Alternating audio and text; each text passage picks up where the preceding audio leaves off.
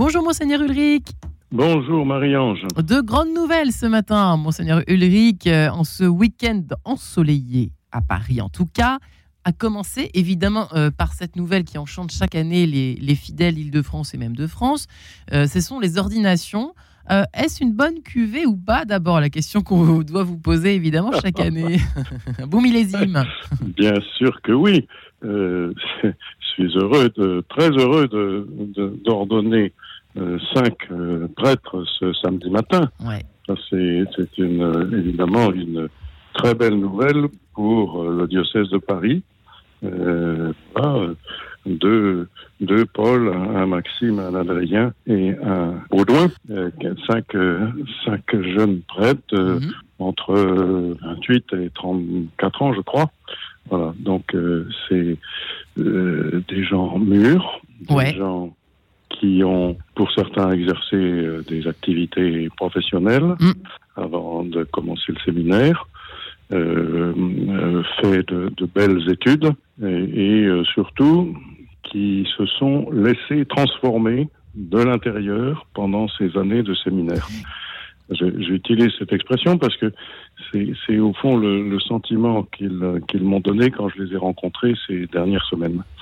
Qu'est-ce que vous leur avez dit euh, Alors, je sais que c'est toujours délicat de confier des choses aussi intimes, évidemment. Mais qu'est-ce que vous leur avez. Quel est le conseil que vous leur avez donné euh, avant tous les autres, si je puis dire, Monseigneur Ulrich, en ces temps agités et compliqués et difficiles ben voilà. De, rester à, l'écoute de, euh, j'allais dire, de la vie et des, personnes rencontrées comme, comme dire, comme des, comme des paroles vivantes.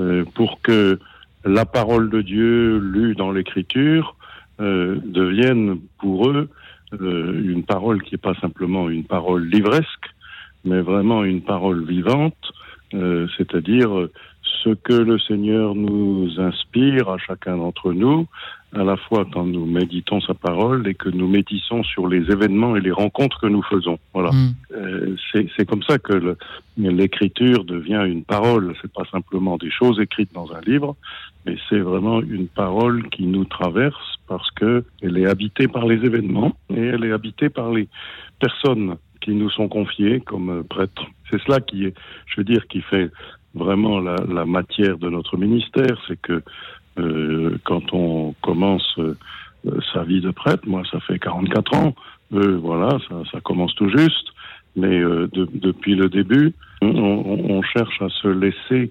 transformer par ce que le Seigneur veut faire de nous au fur et à mesure des, des jours et des années. Mm. Et ça, c'est l'aventure profonde qui, qui nous est proposée. Pour terminer sur, euh, sur cette première bonne nouvelle, vous avez l'impression qu'il y a quand même quelques appréhensions euh, qui les traversent ou, euh, ils sont, Dans quel état d'esprit sont-ils, au fond, ces cinq bébés prêtres, comme on dit chez nous? Voilà, ils sont, ils, ne sont pas, comment dire, des naïfs. C'est-à-dire, ils ont vécu ces dernières années difficiles et, et, agitées de la vie de l'Église. Euh, comme, toujours, quand on parle de la crise, j'ai l'impression que c'est tout le temps depuis 20 siècles. Bon, mais c'est euh, parce que parce que j'ai un peu de, de, recul historique, voilà.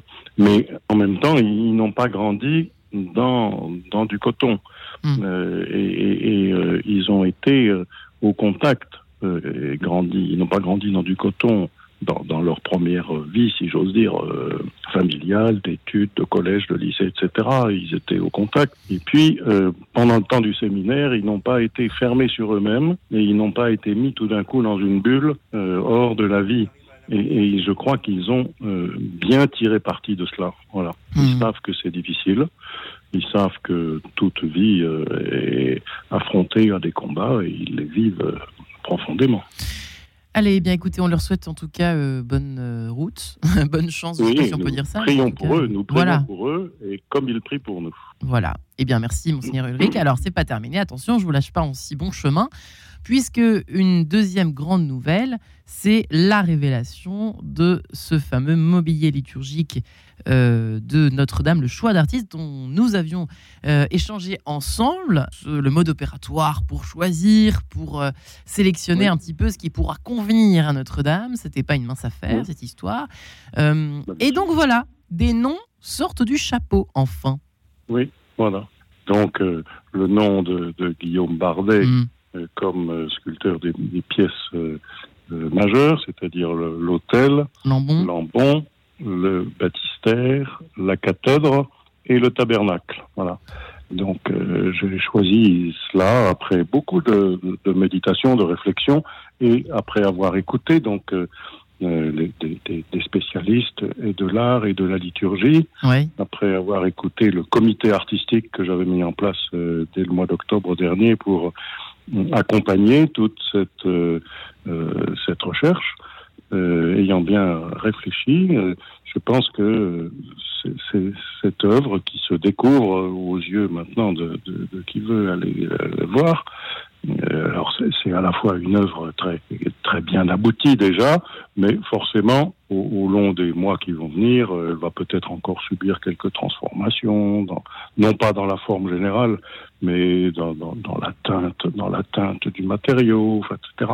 Donc il y aura des améliorations apportées pour que ça convienne très bien à Notre-Dame. Euh, elle m'a paru dégager beaucoup de, de force, dans, à la fois dans, dans la pureté des lignes, euh, de, de, de, la conception, et deuxièmement beaucoup de beaucoup d'harmonie euh, et d'unité. C'est-à-dire j'ai senti qu'il y avait là une conception euh, d'un ensemble euh, très beau, euh, très très fort et très présent dans la cathédrale, parce que c'était un, un, des sujets. Il y a des, les autres ont fait des belles œuvres, euh, mais dans, dans, mon choix à moi, dans ma perception des choses, euh, augmenté encore une fois hein, de, de, de, de, tout ce qui se dit, de tout ce qui s'est dit autour de moi, j'ai perçu que euh, il y avait pas unanimité, bien sûr, c'est pas ce que je cherchais, mais euh, chacun a senti qu'il y avait là une, une force euh, qui, qui, émanait de ses œuvres, et, et je pense que c'était que c'était bien et que c'est bien situé dans Notre-Dame.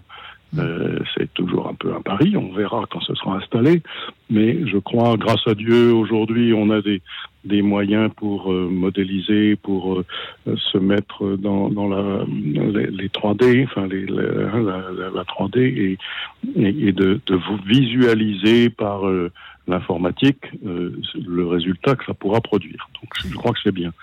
Euh, voilà, les, les, chaises aussi, j'ai choisi les chaises Ouais. aussi. Euh, il y en a Vautrin, euh, parce qu'elles me semblent à la fois euh, assez aérées pour ne pas occuper euh, l'espace euh, trop, trop lourdement. Euh, et en même temps, euh, elles sont bien présentes et elles manifesteront que dans l'église de la cathédrale Notre-Dame, il y a toujours des communautés qui viennent ici prier et célébrer les mystères du Christ. Eh bien, voilà. Qui est dit. Merci infiniment pour euh, cette euh, description un petit peu de ce qui nous attend euh, à Notre-Dame. Merci beaucoup, Monseigneur Ulrich, et puis bon week-end Voilà. bien rempli. Merci. À vous. Merci, hein, le week-end sera bien rempli. Merci. Bonne journée.